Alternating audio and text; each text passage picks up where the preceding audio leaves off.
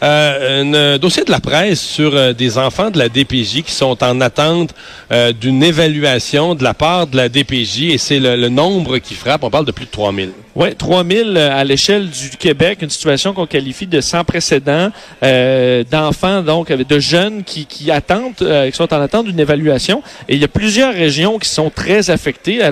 bon, par exemple, la région des Laurentides, c'est 457 euh, cas qui sont en attente. Euh, la Montérégie, 554 cas. Alors, c'est c'est énorme pour ces régions-là d'assumer une quantité de, de, jeunes qui ont besoin d'aide et qui attendent.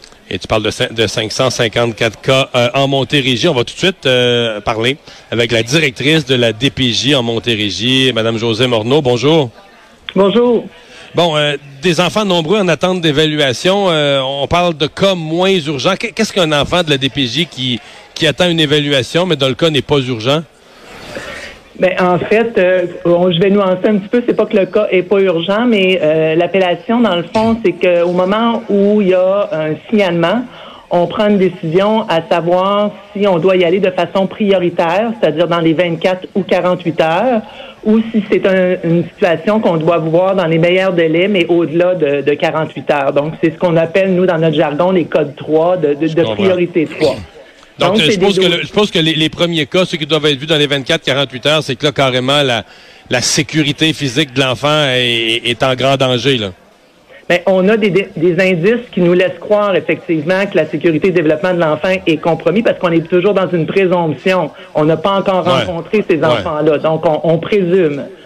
Mm-hmm. Donc, les codes 1, les codes 2, c'est les codes pour lesquels on a une, une, information de départ qui nous est transmise par une personne signalante, qui nous dit, qui est très préoccupante, puis qui nous amène à aller voir dans les médias.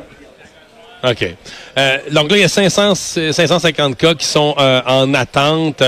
Euh, quel genre de, de, de cas? Essayez de nous décrire, je vois pas tous les cas, mais quelques exemples. Ça peut être quoi, ces situations particulières d'enfants-là? Ben, en fait, je vais nuancer parce que là, actuellement, la situation est à 450 dossiers en attente. c'est des chiffres qui varient selon les volumes rentrés d'une semaine à l'autre. Donc là, ça a baissé un peu oui, en fait, le mois de décembre pour la Montérégie a été un mois euh, que je, je, donnerais comme spectaculaire au niveau de l'entrée de signalement.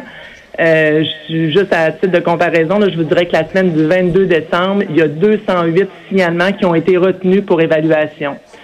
Euh, c'est des nombres records quand habituellement on ah est autour de, de, ben habituellement on est autour d'une moyenne de 111 dossiers cette année par semaine. Là, je vous parle de 208. Alors, c'est sûr que c'est hmm. presque le double que notre, de notre moyenne. Donc, euh, c'est sûr que ces situations-là, là, ça l'a amené à un bon important dans la liste d'attente en peu de temps. Comment on explique ça? Parce que souvent on disait c'est lié à des facteurs de pauvreté, les gens sont mal pris. Là, on nous dit l'économie va mieux que jamais, on a quasiment le plein emploi. Euh, je comprends qu'on peut on peut avoir un emploi puis vivre des difficultés familiales quand même, mais on pourrait avoir l'impression que dans une période comme ci où l'économie est moins tough, que le nombre de signalements euh, serait pas, pas à zéro, mais plutôt à la baisse qu'en forte hausse. Là.